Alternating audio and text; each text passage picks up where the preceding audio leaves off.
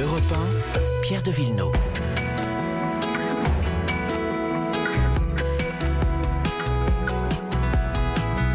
Le dimanche aussi, les questions d'histoire et d'environnement. Bonjour Laure d'Autriche. Bonjour. Ah, dans un instant pour euh, votre chronique, d'abord l'environnement. Bonjour Virginie Riva. Bonjour Pierre. Et c'est un anniversaire hein, dont on va parler qui a été euh, célébré cette semaine. Il a eu 50 ans le 7 janvier. Allez, je donne un indice, c'est Pierre Poujade.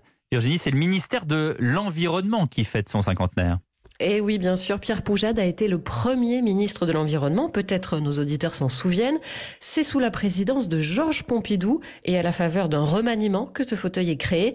Le ministère s'appelle alors Protection de la nature. On ne parle pas encore de gaz à effet de serre, mais déjà, dans le débat public, on entend les mots de nuisance ou agression de la vie moderne et une conscience écologique est en train de voir le jour. Ouais, ce qui est amusant, c'est qu'on garde bien sûr en mémoire euh, de la présidence Pompidou, j'allais dire un amour pour les, pour les voitures. Mais oui, c'est le président euh, qui fait construire les fameuses voies sur berge, le périphérique à Paris. Et pourtant, mm. euh, dans un discours à Chicago en 1970, le président se lance dans une diatribe contre la pollution et le gigantisme urbain.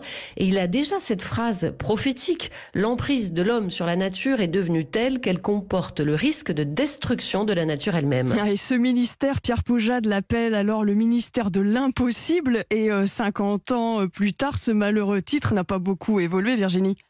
Effectivement, Laure, hein, Poujade dénonçait ainsi le poids des lobbies et l'absence de budget. Tous ses successeurs vont connaître les mêmes difficultés. Être ministre de l'écologie, c'est être sur un siège éjectable. Ces 20 dernières années, vous avez eu 13 ministres en 20 ans. Avant Nicolas Hulot, d'autres ont claqué la porte. C'est le cas de Nicole Brick, de Delphine Bateau. Corinne Lepage raconte aussi ses pressions, mais on a retracé avec elle ses 50 ans de grandes avancées les grandes avancées, bah, c'est quand même la législation sur l'eau, la législation sur les déchets. Je pense que la loi sur l'air était quelque chose d'important. Je pense que la loi qu'a fait voter Ségolène Royal sur euh, la biodiversité est une loi importante, par exemple.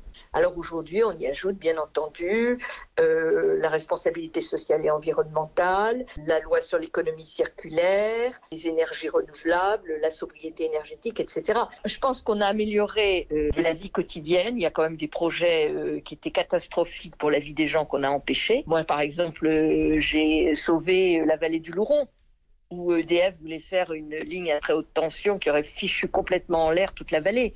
Que nous ne sommes pas arrivé à faire collectivement, c'est changer l'imaginaire et faire comprendre à nos concitoyens combien la question environnementale, bien gérée, constitue un plus pour leur vie quotidienne. Changer l'imaginaire, hein, vous l'entendez, hmm. ça prend sans doute plus de 50 ans et ajoute l'ancienne ministre, reste le plus âpre des combats à mener, penser différemment le lien entre l'économie et l'écologie. Merci euh, Virginie Riva.